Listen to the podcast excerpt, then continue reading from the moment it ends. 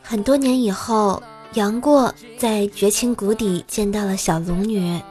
杨过问：“这么多年来，你是怎么度过的？”小龙女笑而不语，用手一招，一只蜜蜂停在了中指上。杨过看了姑姑肿起的中指，心中隐隐作痛啊！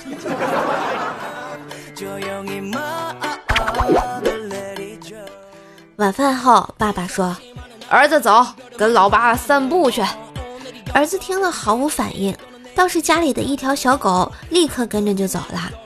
儿子的同学就问：“你爸叫你呢，怎么不应声？”他那是叫他狗儿子呢。那你爸平时管你叫什么？这时候门外传来爸爸的声音：“兔崽子，要记着写作业啊！”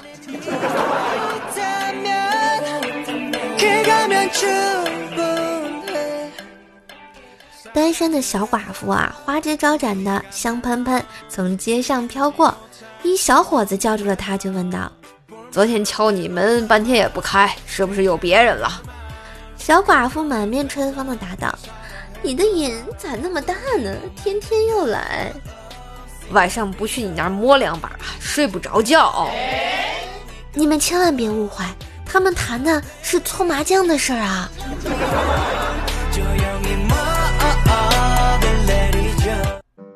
精彩段子，请加微信号“怪兽手幺零幺四”，怪兽手全拼加幺零幺四哟。